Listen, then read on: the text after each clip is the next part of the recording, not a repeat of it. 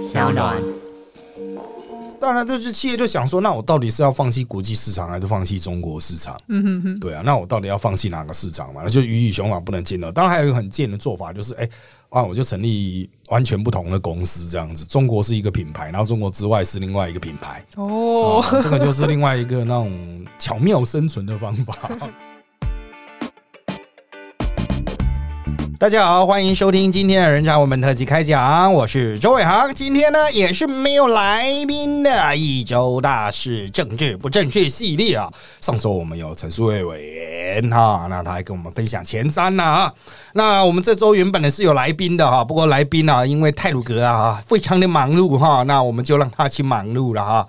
好，那我们还是回来这个政治不正确新闻分析的系列不得了了啊，这个是时隔算是。四天之后了哈，所以累积了蛮多新闻，但是哈，啊，有些东西已经过期了哈，那我们可能就降低谈的比率了哈，我们一样会从国际谈往国内。那当然，我们主要搜罗了哈，都是各位约略有听到啊，但是比较没有那么详细去认知的部分啊，我们就来做，不能说是深度了啊，就是用台湾政治人物的角度，我们来看一下哈，这些事情到底应该怎么去理解。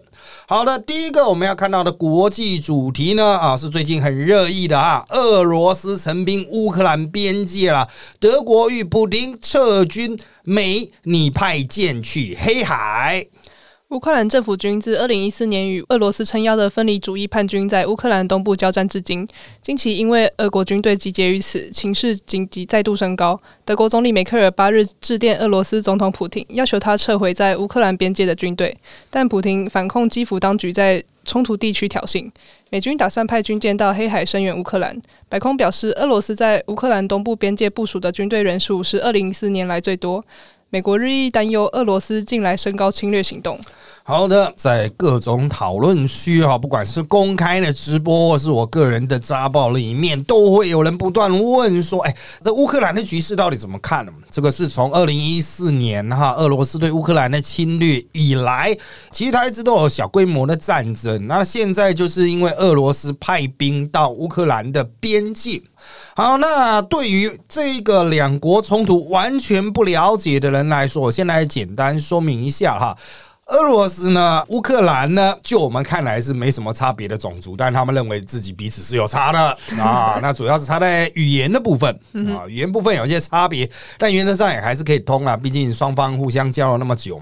那在乌克兰的东边，就克里米亚上面，他们顿内茨克那一带啊，哈。有比较多的自认俄罗斯人的哈，但他其实是乌克兰人，住在乌克兰的国境里面啊。对乌克兰来说，这个就是分离主义者想要从他们这个乌克兰哈分离出去，加入俄国了哈。那对俄罗斯来说，他们就是这个失落在其他国境的同胞。我要强调，首先俄罗斯人就是就俄罗斯的角度来说哈，失落在其他国境的俄罗斯人还蛮多的。毕竟以前苏联时代很多俄罗斯人都搬到到处去嘛，中亚也很多啊，西伯利亚哈，那现在还是俄罗斯。的国土哦，哦，那底下还有很多的共和国嘛，哈，其实俄罗斯人原本都是少数民族了，后来随着移民还慢慢变成主要民族这样。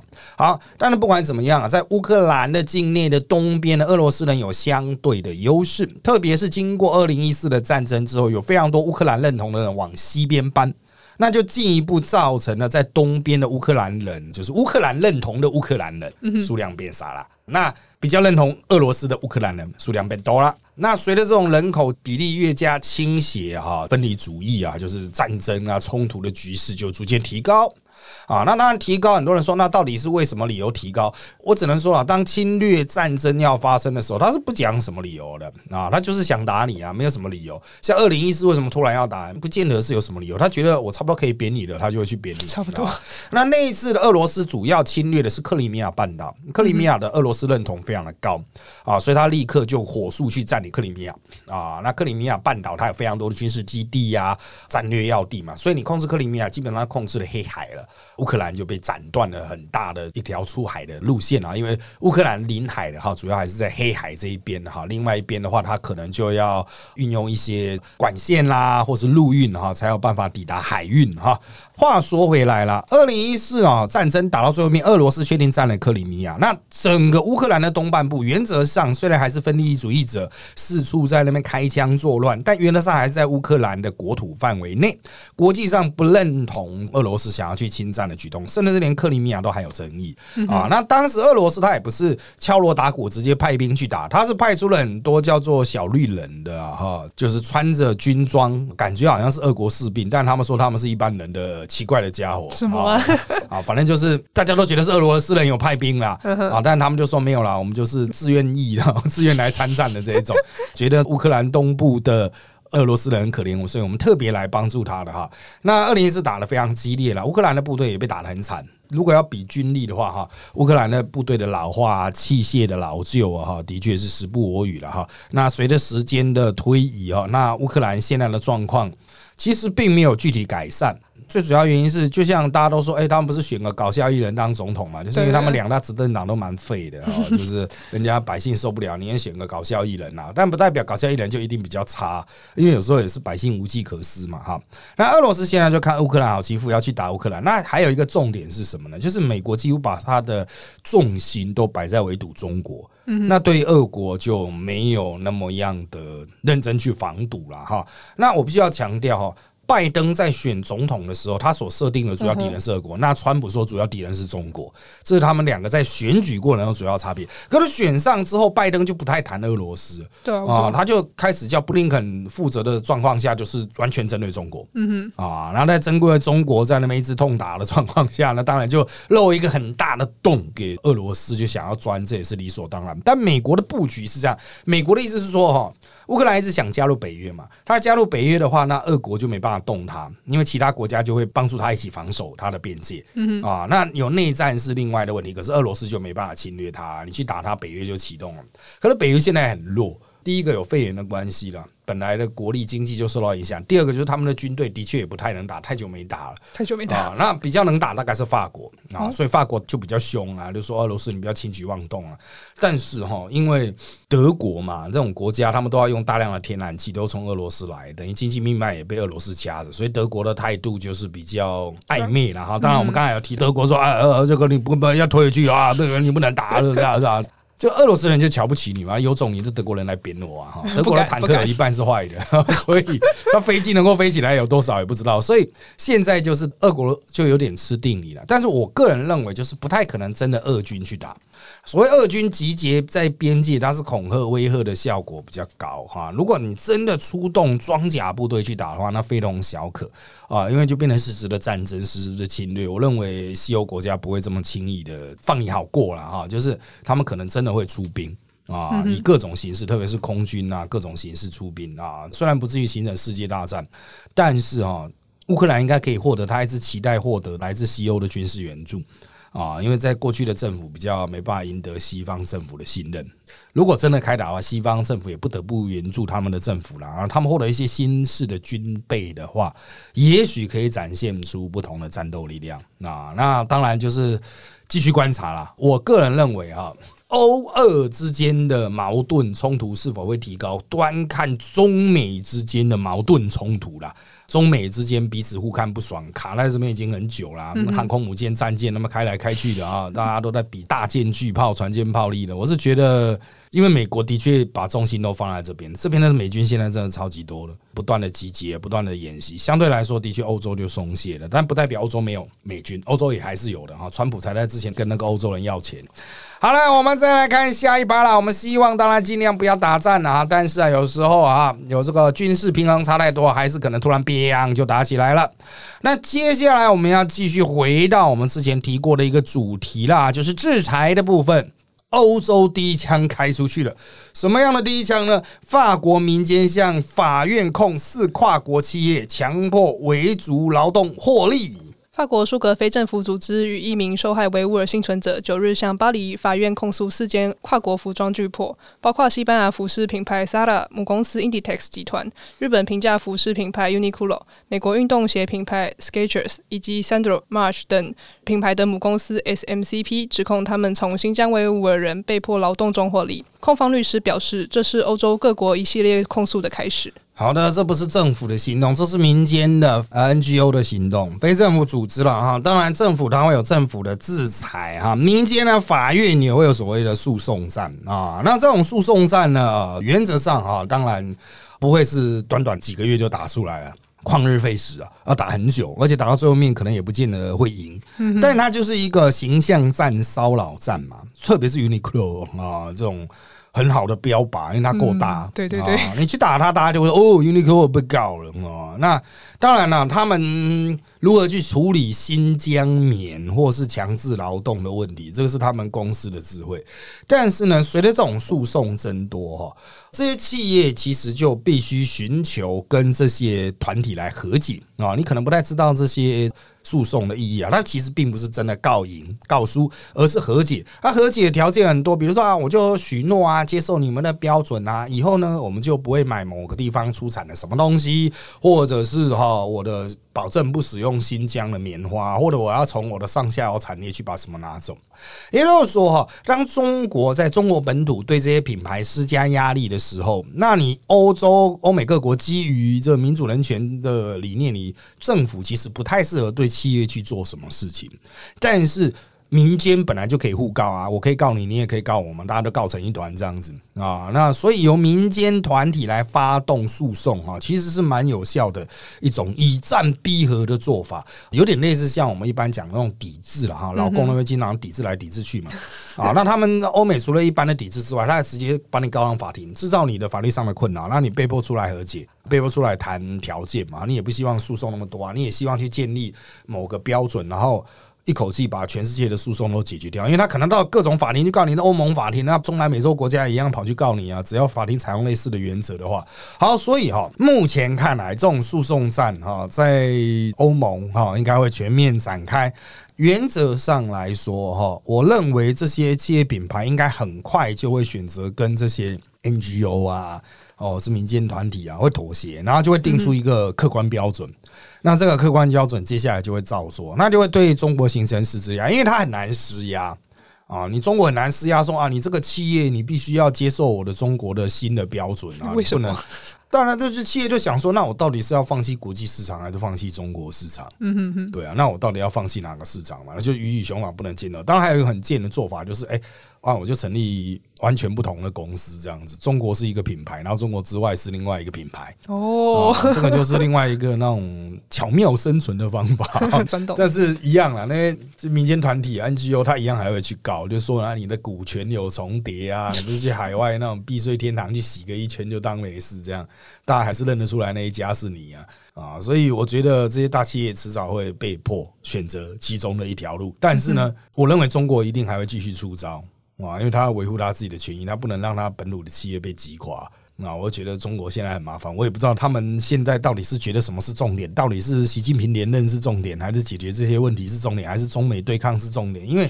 其实中国的整个国家机器啊，它很努力的在运转，在抵抗全世界的抵制，甚至也要抵消掉肺炎造成的冲击。可是我觉得效果越来越少，越来越不明显，而且感觉他乱了章法，然后就是他打乱自己的接班梯队之后，然后他自己也搞不清楚接下来下个十年要做什么啊。所以他在讲说啊，什么收复台湾？那收复台湾之外呢，你还要做什么？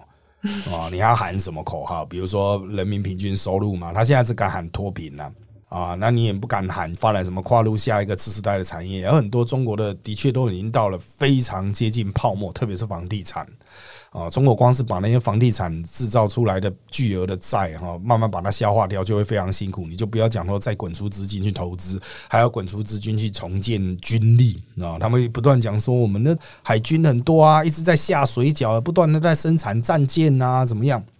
这也没错啦，可是生产战舰就是奢侈品了哈。你生产很贵的战舰，就是钱就丢到水里就没了。嗯哼，啊，他打仗不一定马上被打掉，但他就是丢到水里就没了，久了就坏就成了，我就就拆了这样啊。所以他实际上就是拿民脂民膏一直去砸。我们台湾已经在砸那些军备，已经算是很辛苦了。我们当然不是要跟对岸硬拼，可是要维持我们现有的军备，其实就是不断的扩张预算。每次我们在算那个国防支出的时候，我们都觉得非常震惊了。盖个捷运都没那么轻松了，买个武器一下就喷掉了啊！这个我们经常讲那个付保护费什么的，戴尔不进攻，因为很多是它的标案是回归我们本土的企业啊，那我们本土还是可以蛮壮大的。像中科院哦，专门聊点秘辛的，中科院大家都觉得说好像就是我们研发飞弹的地方啊，好像就是一个小小的单位，哎，它有好几千人呢。哦，然后有好几百个博士在里面，几百个博士，对，几百个博士，他是一个理工博士的那种，实际到底有多少人，我们也不太确定，反正人就是很多，然后一大堆那种高科技人才就在里面研发一堆很神秘的武器。绝大多数都不见得会成功，但是你就知道他就是要滚那么多的钱下去，聘那么多的人力，然后大家都躲在那边神神秘秘的。所以国防工业我们这边已经很花钱，老公那边一定更花钱。嗯哼，啊，因为他的设定的家人敌是美国嘛，他要跟美国全面开战，还要跟日本，搞不好跟南韩打，哇，很辛苦了，very dangerous 啊。好了，那当然了哈，其他的后话我们就继续观察啊，只是这种抵制战对中国的围堵会持续的了。好，接下来。我们要从国际慢慢转向国内。COVAX 啊，首批的 A G 疫苗已经来台湾了。那食药署说，最快四月十二放行施打。首批来自 COVAX 的十九点九二万剂 A G 疫苗清晨运抵桃园国际机场。食药署表示，会取样六百剂进行检验。若一切合格，最快十二日可核发封间证明书，并放行十九万八千六百剂。另外，中央疫情指挥中心发言人庄仁祥说，九日有两千五百七十七人接种牛津 A Z 疫苗，创开打以来单日新高，累计两万四千四百五十人接种疫苗。好的啊，我们随着第二批 COVAX，第一批是自己买，第二批是 COVAX 分配的。进来之后，我们现在已经不是没有疫苗的压力，是没有人要打疫苗的压力。没有人要打。对，像今天我看我们录音的是礼拜一嘛，今天我看庄仁祥的记者会说，哦，礼拜天因为医院都没开啊，所以施打数是零啊。对对对，非常合逻辑哈。但是重点是它快过期了，到六月嘛，五月底就会有一批到期，然后六月又会有一批了。新的这批是六月就会到期。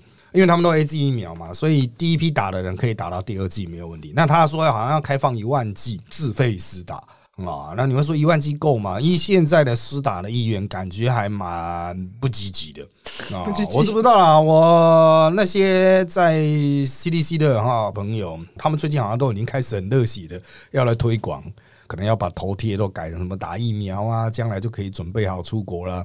可是世界各国也都在兵荒马乱之际啊！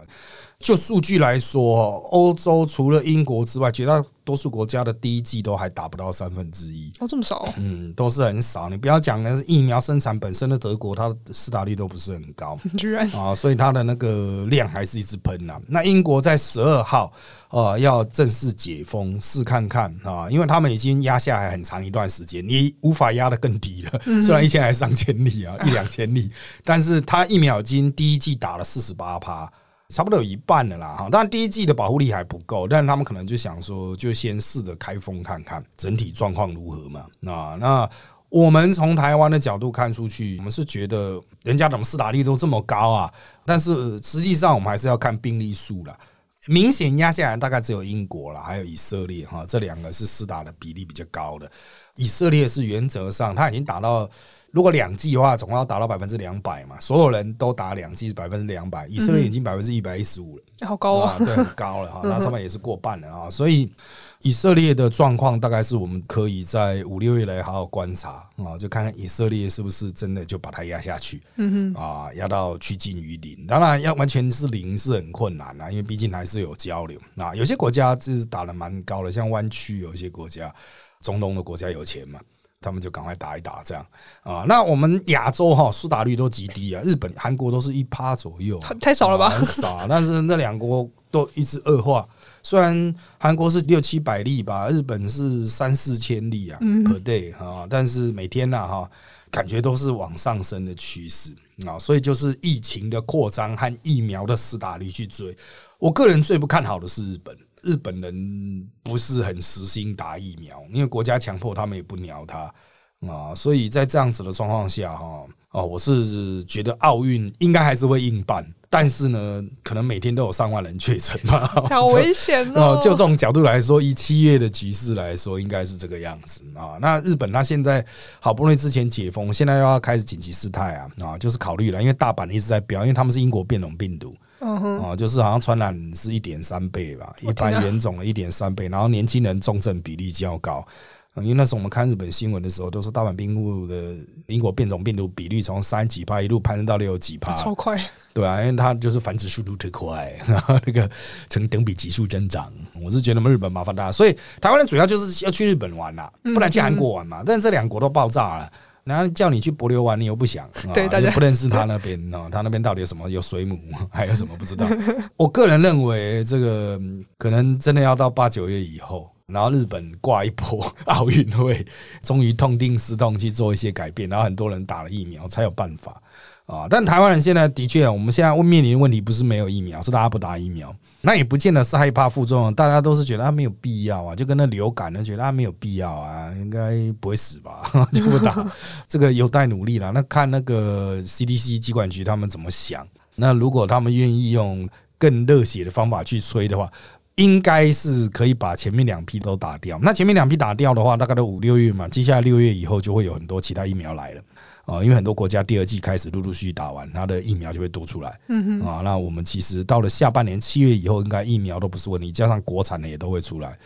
到时候就是看政府要不要从安排施打转变成鼓励施打，最后面变成强制施打。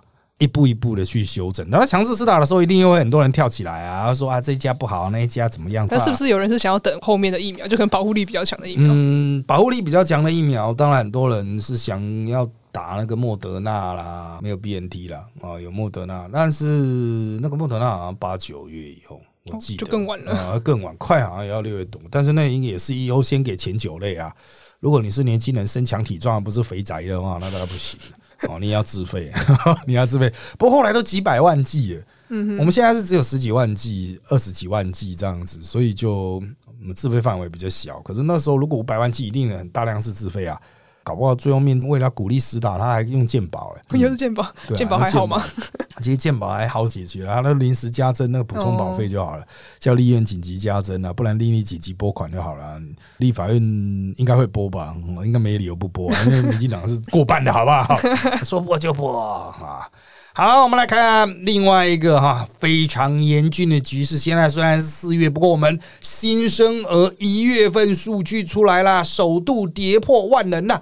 二零二零年结婚率也创十一年来新低。内政部统计，去年台湾人口首度呈现负成长，今年一月新生儿总数更首次单月跌破万人，总计九千六百零一人。此外，去年仅约十二万对新人结婚。结婚率千分之五点一六，是十一年来新低，恐连带影响出生率。好，那环环相扣了啊！去年之所以那么少人结婚，有些人说啊没办婚宴呐，因为肺炎的关系啦。但其实结婚都只需要去那个户政事务所登记就好嘛，其实也不用办婚宴啦。但可能是因为对于经济局势预后不佳。降低了结婚的动机，结婚的人少了，生小孩的人相对也会比较少了啊。那那少子化的原因，白白款从房价太贵，薪水太低。对于未来充满了忧虑啦，或者是对于什么环境品质啊哈各种的考量啊哈，都可能是原因啦，绝对不是单因的哈。那要解决少子化的问题，可能要多管齐下。曾经我也跟很多政治人物讨论过这点啊，大多数人的共识就是，这可能就是随着。教育程度提升，哈，那是不可逆的一个局势啦。所以，我们可能要做的就是适度的引入外籍移民，直接引入其他国家可能已经读完大学的年轻劳动人口，啊，就跳过了投资教育的这个部分，直接。呃，收割其他国家的教育成果，就像美国这样子，这个美国都是直接收割的。当然了，哈，其实台湾也是一直都有人移民，不过大多数是婚移民。以后我们可能也要考虑是长期居留、工作签证，逐渐去引入这些劳动力了，哈。那慢慢让自己变成多元国家，比较国际化一点了，哈，这样才比较国际上的吸引力。这个是一个解决之道了啊。另外一个是如何促成现有的年轻人去生呢？我个人认为哈，这个少子化它如果是一个很明确的一个现行的话，哈，那你要去改变这个现行，除非出现非常剧烈的其他经济上面的转变，比如说巨额的补贴，就像二零二零的选举，其实二零一九开始嘛，就出现一个郭董的六岁以下国家养，一开始大家都觉得不可能，不可能。啊，可能后来大家发现说，哦，这很有票，很有票啊！所有人都在讲六岁以下，完了蔡英文就讲说是国家帮你养啊，虽然不敢说国家全部帮你出了，但东拼西凑多少补贴一些钱给你了啊！我个人认为这种补贴多少有帮助，但它不是促成啊人家决定是否生小孩的主要因素，除非你真的是确定完全国家养，国家去帮你报所有的学费，你像日本政府那样，日本是这样报，他就帮你报，因为他学费本来就不贵啊。你去包说从幼儿园开始所有的学费的补贴，嗯哼啊，全部都包下来。那当然你会说啊，日本政府已经破产再破产了，对啊，没错了哈。要看你要不要学他，你也可以破产再破产。比如说啊，你这个小孩是我一个月贴给你一万五这样子。对于家长可能就比较轻松，但对于财政部讲，那压力很大，要去哪里找啊？要印钞票，所以问题环环相扣了。看你要不要大胆投资下一代嘛？如果你不大胆投资下一代，你就要大胆投资外籍移民，二选一啦。那台湾人当然很多人抗拒外籍移民，那觉得文化跟我不一样啊，非我族类，其心必异啊，讲的语言不同啊，生活习惯不同，宗教信仰不同啊，会彻底改变台湾啊。他可是你。上一代又不愿意分享资源给下一代，占了那么多的工作职缺，占了那么多的土地啊，那你也不愿意给下一代啊？你的理由都说啊，如果太早给下一代啊，怕他会败家啊。可是你占了也没有生产啊，哈，不是生产，这个都是环环相扣啊。所以如何促进这个资源的利用，一直都是台湾政治人物在回避了，都没有人认真思考。你讲少子化，我讲白一点，我们是政治不正确系列嘛。这些政治人物，就我认识的，大概百分之九十都是从来不带小孩的。不管男男女女、男女政治人物，很多都是不带小孩的。不带小孩，他就跟带小孩这件事情脱节，他都不知道带小孩的成本有多高。嗯，比如说早上去接送上学啦，或者是因为小孩生病影响正常工作啊。政治人物怎么会允许什么小孩生病影响自己工作？一定就想办法叫其他家人去带嘛。所以很多政治人物选举都是我们经常讲抛家弃子在那边选举的。简单来说，就是变成了我经常讲那种白痴爸爸、白痴妈妈，就是完全不懂啊。呃，上学哦，怎么接送啊什么的？为什么小孩子不让他自己走上学？那你要不要自己走看看？你去看那个路，你会不会被碾过啊？你先求自己不会被碾过再说。很多事情哦，其实真的要亲身经历。可是这政治人物他都脱离现况啊，所以我觉得要改变很难。比较直接方法就把他痛骂一顿，然 后就是碰到他你就说赶快给我想办法立刻解决，你不要给我找理由，不要听理由。比如说小学附近你要让小朋友上下学，一定要有人行道嘛，是不是废话？啊，没有人行道的画人行道，画绿色人行道嘛。那市政府总是会在那边唧唧歪歪说哦，附近黎民反对啊，哪个反对你就要站出来。你说我们尊重他意见，自己要停车自己想办法，穷就不要开车啊，那么简单啊，找不到停车位都不要开了。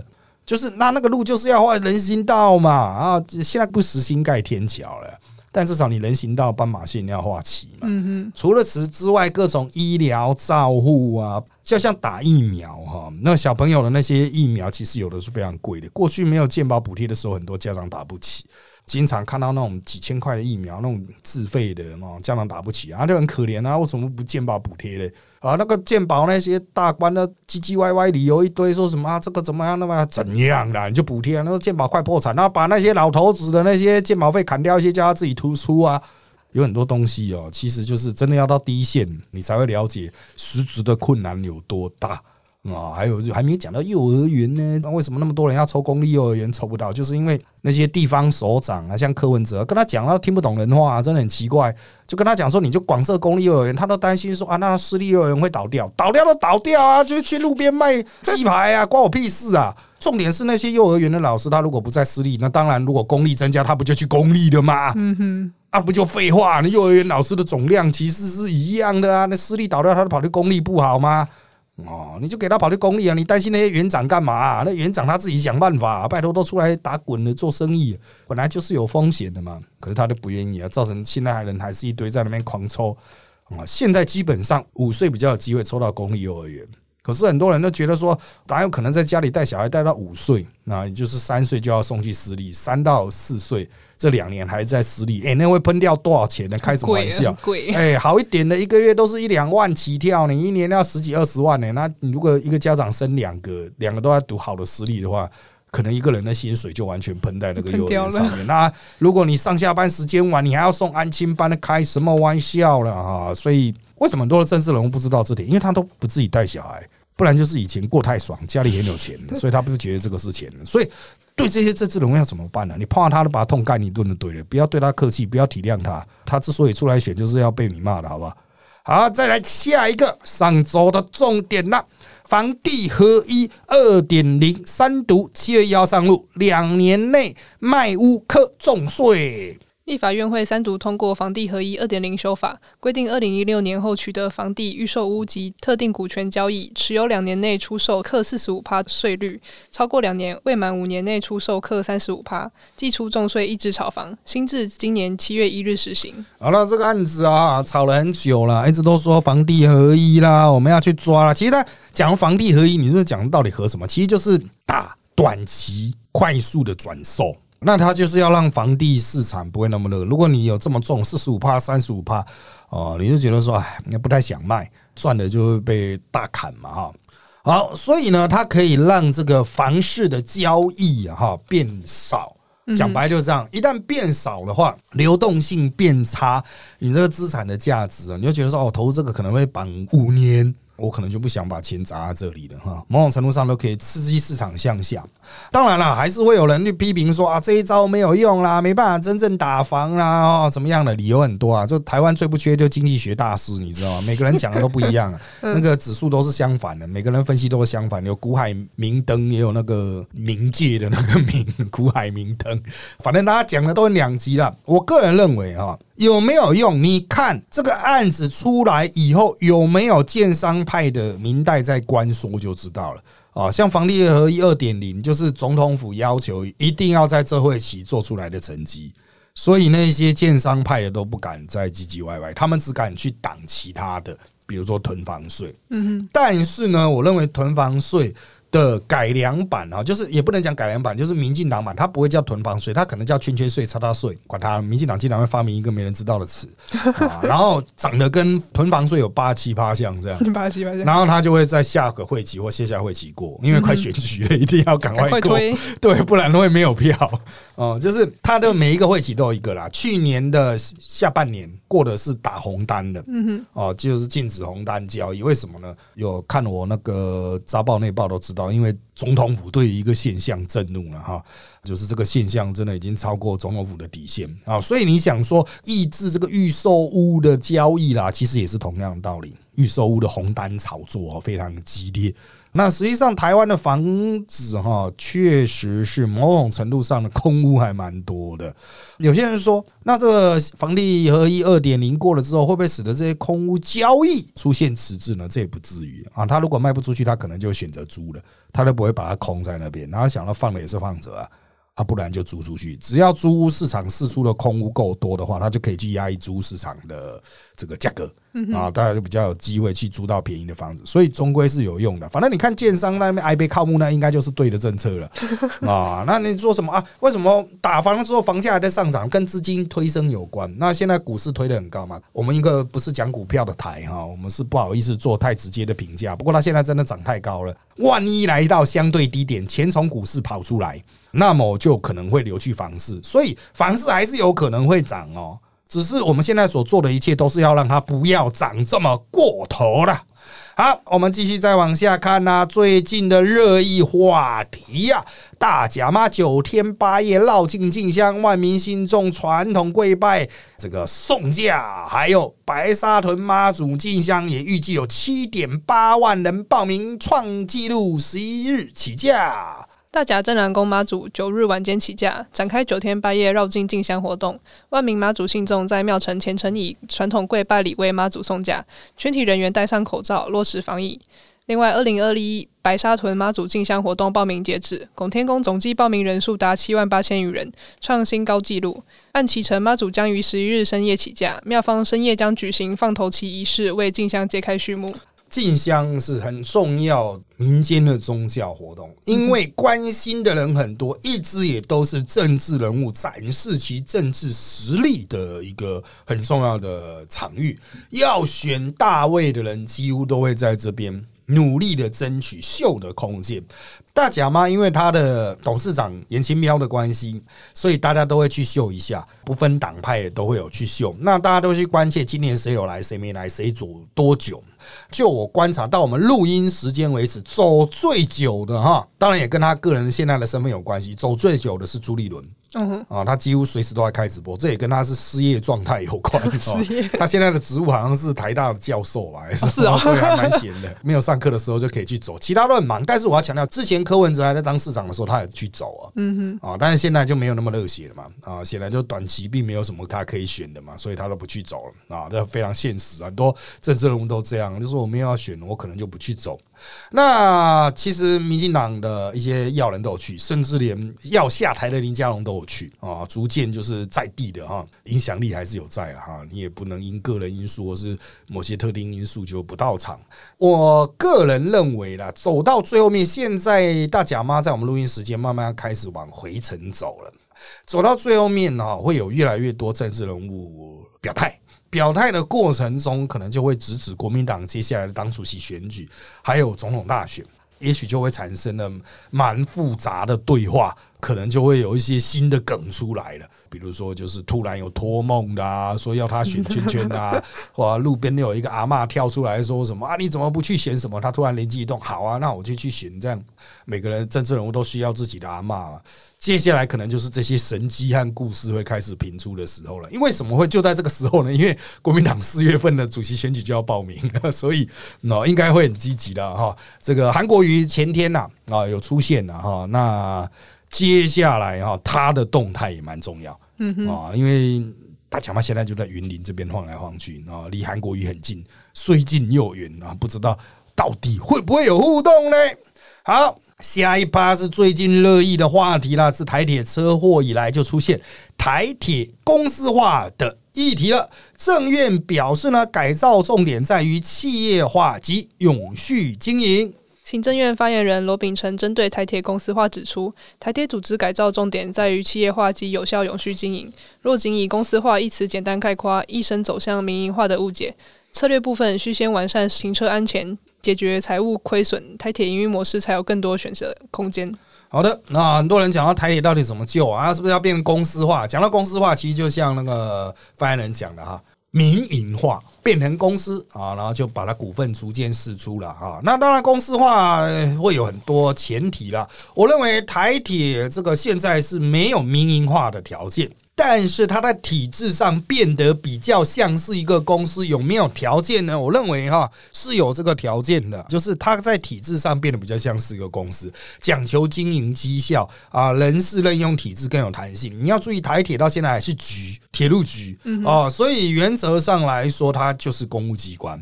公务机关、公家机关，你就很难要求他去有比较好的那种表现。那民营化比较成功的是中华电信、金鸡母啊，非常赚钱的，因为它有很多固定资产嘛啊。那在另外一个公司化比较代表性，中华邮政。啊，当然，中华人在公司化的过程中有出现过劳啊等各式各样的问题。不过整体来说，它的效能还算不错啦。中华邮政不至于因为企业化或公司化就产生了很大的崩解啊，就是有些信就送不到啦，深山的就不送啊，还不至于这样啊。就是现在都还是过劳了，就蛮像企业的，蛮像一般的公司。那我个人认为哈。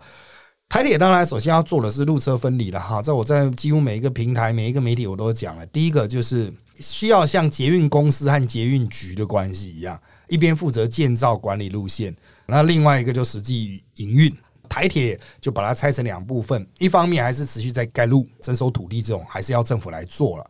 然后呢，盖好之后呢，就出租给特定的新的企业化或公司化的新台铁。啊，让它以比较符合市场的方式来营运，这不代表就会因此舍去一些小的站啊。其实，在台湾呢，没有所谓的真正的支线的哈。台湾岛这么小，就是还是有很多观光客嘛哈，还是有很多文青呢。啊那些无人车站呢，很少的车站，其实都可以这个适当的活化了哈。你就给那种年轻人去那边开什么书店呐，或者做一些那种咖啡厅啊。那为什么现在不做呢？因为现在是公务单位嘛，公家机关呢。没有那个弹性。如果公司化、企业化之后，可能就比较有这种弹性啊。那既然捷运公司可以做得好，没道理台铁都做不好。当然了，有些人说那变高铁，高铁 BOT 又不一样哦，高铁是完全的一家公司哦。啊，虽然它很很深的政府的色彩在里面，可它毕竟还是一家公司，整个企业的文化都不太一样啊。所以我觉得台铁至少可以先学捷运嘛。不过远期来讲，我还是认为应该成立一个轨道总署啦，就把全台湾的所有轨道建设都整合在一起，不要你盖你的，我盖我的啊，反正工程师都同一票啊，啊，公务员都同一票，他们抢来抢去，搞什么东西啊？没必要啊！成立轨道总署啦，然后把能够赚钱的释放出去了啊。好，因为时间关系，我们今天就到这边啦。谢谢大家收听这一集的人潮我们特辑开讲。现在各大 Podcast 收听平台，如上 APP、Apple Podcast 和 Spotify 都可以听到我们节目。欢迎大家订阅、留言给我们五颗星。那我们就下次再见喽，拜拜，拜拜。